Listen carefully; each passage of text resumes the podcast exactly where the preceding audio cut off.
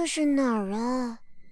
小鸡墩墩迷迷糊糊地睁开眼睛，发现自己躺在一个陌生的房间里。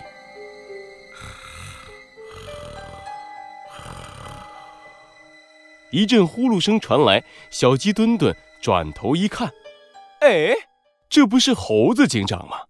猴子警长盖着风衣，在小鸡墩墩的身边睡得正香。嗯，猴子警长，猴子警长，你快醒醒！嗯，别闹，再睡一会儿。嗯，啊，小鸡墩墩，你为什么在我的房间里？你想干什么？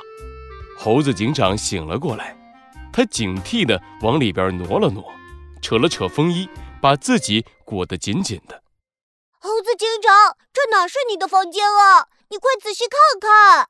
听了小鸡墩墩的话，猴子警长放下风衣，仔细地朝四周看了看。这是一个空旷的房间，有一个小电视高高的挂在房间的角落里，在电视下面放着几个小桶。除此之外，房间里什么也没有了。奇怪，我明明在家里睡觉，怎么会突然到了这个房间里？罪恶藏在谜题之下，真相就在推理之后。猴子警长探案记，大对决，科学坏蛋弗兰熊登场。上，猴子警长低下头，陷入了沉思。小鸡墩墩可坐不住了，他站起来，走到电视的下方，想看看桶里到底有什么东西。突然，啪的一声，挂在墙角的电视机自己打开了。妈呀小鸡墩墩吓得一溜烟躲到猴子警长身后。哼哼哼，喂喂喂，你们好呀，猴子警长和那个我顺手抓来的小鸡，小鸡什么来着？哦哦，对了，小鸡端端。你才是小鸡端端呢，我是小鸡墩墩。小鸡墩墩气得朝电视机大喊。电视机里出现了一个奇怪的家伙，它看起来像一只熊，可让人惊讶的是，它的半边身子居然是由机械组成的。你是什么人？猴子警长紧张地瞪着电视机里的画面。奇怪的事情一件接着一件，猴子警长必须提高警惕。最懂科学的天才，最有品味的坏蛋，哼，我就是。科学坏蛋弗兰熊，噔噔噔噔，掌声！电视机里的弗兰熊得意的昂起下巴，等待掌声的到来。可是过了半天也没有一点动静。弗兰熊偷偷把眼睛睁开一条缝，小鸡墩墩和猴子警长都生气的盯着他呢，哪里有要鼓掌的样子呀？呃。呃，嗯，让我们回到正题吧。呃，猴子警长，你是不是一直说自己是正义的化身，号称森林的守护者呀？你在胡说八道什么？我不是什么正义的化身，我是森林警察，守护森林的和平是我的责任。好，好一个森林警察！弗兰熊一边露出了滑稽的表情，一边拍起了手。那今天。就让我弗兰熊来测试一下，你到底有没有资格守护森林的和平？你到底想干什么？猴子警长已经站了起来，他穿上了风衣，戴好了帽子，拿着放大镜，对准了弗兰熊。嘿嘿嘿，我给你设置了三道最有品位的科学难题，只要你能够解出这几道题，就可以见到我了。嘿嘿嘿，是不是很期待呀？猴子警长冷哼一声，说道：“哼，你知不知道，你在深夜把我和小鸡墩墩抓到这里，是在犯罪。不管你布置了什么难题，我都一定会把难题解开，然后给你戴上手铐，把你带回警察局。嘿嘿嘿，那你就好好加油吧。嗯，旁边的小鸡端端。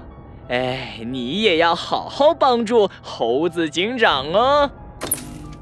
弗兰熊说完，啪的一声关上了电视，房间里顿时安静了下来。猴子警长，小，小鸡墩墩，你怎么了？小鸡墩墩愤怒的语气把猴子警长吓了一跳，他还没见过这么生气的小鸡墩墩呢。唉，我们一定要抓住那个可恶的弗兰熊，然后我要让他把我的名字“小鸡墩墩”唱一百遍，一百遍啊！猴子警长和小鸡墩墩来到了房间的大门前，大门被紧紧的锁住，在门上有一张小纸条：“把大门变成绿色，大门就会开启。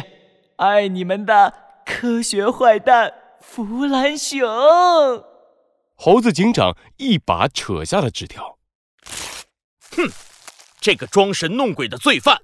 猴子警长对着大门思考了起来：“要怎样？”才能把大门变成绿色呢？猴子警长想办法的时候，小鸡墩墩也没闲着。他在房间里这儿瞧瞧，那儿看看，想要找到出去的办法。嗯，猴子警长，你快来看！小鸡墩墩把猴子警长叫了过来。原来，在电视下方的桶里放着满满的三桶颜料：红色、黄色、蓝色。嗯，怎么？怎么没有绿色呀？如果有绿色的颜料，我们就可以把大门涂成绿色，这样门就会打开了。红色、黄色、蓝色，猴子警长的脑中好像有一道灵光闪过。我明白了，小鸡墩墩，我已经知道怎么把大门变成绿色了。真的吗，猴子警长？我们该怎么做呀？你听好了，小鸡墩墩。猴子警长指着黄色和蓝色说道：“红色、黄色、蓝色这三种颜色叫做三原色，所有的颜色都可以通过三原色来组成。我们只要把黄色的颜料和蓝色的颜料倒在一起，就可以组合出绿色的颜料。”嗯，这是真的吗，猴子警长？那我们快来试试吧。小鸡墩墩把蓝色的颜料倒进了黄色的颜料里，天哪！神奇的事情发生了，两种颜料混在一起，慢慢的变成了绿色，就和猴子警长说的一模一样。猴子警长和小鸡墩墩一起把绿色的颜料涂在门上，大门吱呀一声打开了，露出了门后黑洞洞的走廊。猴子警长握紧了拳头。等着吧，科学坏蛋弗兰熊，我一定会把你送进警察局的。